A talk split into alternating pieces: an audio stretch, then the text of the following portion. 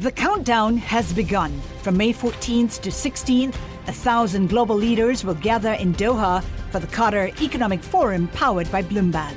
Join heads of state, influential ministers, and leading CEOs to make new connections, gain unique insights, and uncover valuable opportunities in one of the world's most rapidly rising regions. Request your invite for this exclusive event at QatarEconomicForum.com. Le entregamos todo lo que necesita saber para comenzar el día. Esto es Bloomberg Daybreak para los que escuchan en América Latina y el resto del mundo. Buenos días y bienvenidos a Bloomberg Daybreak América Latina. Es lunes 9 de octubre, soy Ivana Vargas y estas son las noticias que marcan la jornada. Ya son más de 1.100 los muertos por el conflicto entre Israel y el grupo militante Hamas, mientras que los combates continúan por tercer día consecutivo.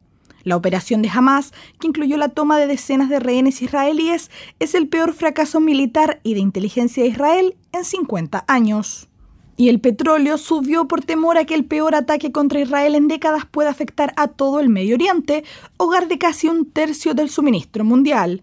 Los inversores evitaron activos tradicionalmente riesgosos, como las acciones, y en su lugar compraron oro, bono y dólares.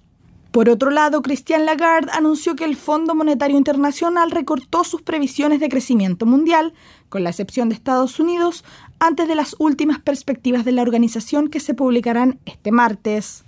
En la actualidad, el FMI prevé que el PIB mundial crezca un 3%, tanto en 2023 como en 2024, con un crecimiento para Estados Unidos del 1,8% y del 1% respectivamente.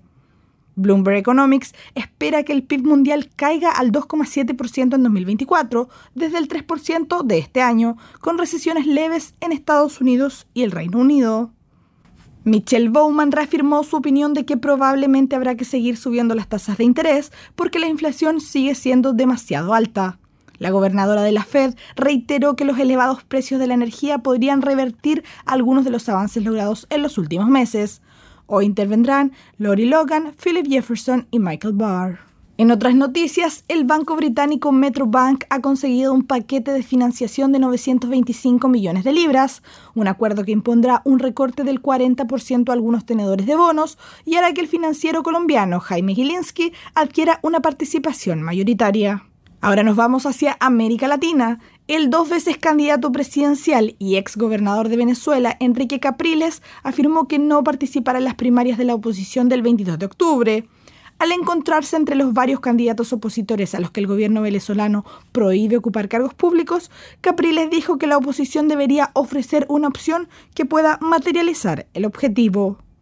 En Argentina, por otro lado, el Ministerio de Economía anunció que el país retrasará el pago de sus préstamos al Fondo Monetario Internacional hasta fin de mes, después de que se lleven a cabo las elecciones presidenciales del 22 de octubre. En México, Walmart se enfrentará a un panel antimonopolio después de que una investigación de tres años concluyera que la unidad local del minorista abusó de su poder de mercado, un cargo que podría resultar en miles de millones de dólares en multa. Y el presidente de Ecuador, Guillermo Lazo, destituyó al jefe del servicio penitenciario y ordenó el traslado de seis sospechosos del asesinato del candidato presidencial Fernando Villavicencio después de que otros siete fueran asesinados. Y siguiendo en Ecuador también, el 15 de octubre será la segunda vuelta de las elecciones presidenciales entre el empresario Daniel Novoa y Luisa González, abanderada del correísmo. Hablamos con Stefan Kofner sobre lo que indicaban las últimas encuestas del país. ¿Qué llamó la atención a los ecuatorianos del debate para estrechar la diferencia entre los dos candidatos? Bueno, la última de la empresa Comunicaliza indica que la ganadora del único debate presidencial fue Luisa González, la candidata apoyada por el expresidente prófugo Rafael Correa. Y con eso se ha vuelto un poco menos claro el liderazgo de Daniel Novoa en la contienda. O sea, el margen entre los dos se achicó dándole una cierta posibilidad a ella para, para, todavía ganar las elecciones del 15 de octubre. Estefan, ¿cuál ha sido el tono de la campaña política de Novoa y González? Bueno, Novoa primero también llegó a la segunda vuelta gracias a una buena presencia, una buena presentación en el primer debate entre siete candidatos. Entonces tal vez desilusionó un poco a los electores que esperaban de nuevo e, este tipo de fortaleza en el debate y fue un poco titubeante, bajó bastante la mirada, o sea, su lenguaje corporal no fue tan adecuado, digamos, para, para, un debate televisado como en la primera vuelta. Y González, mientras tanto, fue bastante firme y, y parece que entonces logró mejor posicionar sus mensajes. Y Daniel Novoa no hizo una proposición similar de usar las reservas, ¿no? No ha sido tan uh, virulenta, digamos. Sí han habido algunos ataques personales pero hay cierta coincidencia en lo que sabemos que es el, el, el, tema primordial en el Ecuador, que es la delincuencia. Y entonces ahí hay algunos temas que han propuesto ambos candidatos. Sobre todo eh, hay una propuesta de Novoa que ha llamado la atención, que es de poner a los delincuentes más peligrosos, más violentos, en barcazas en el mar, para dejar de que los, los centros penitenciarios sean los, los comandos operativos de, de los narcotraficantes. ¿no?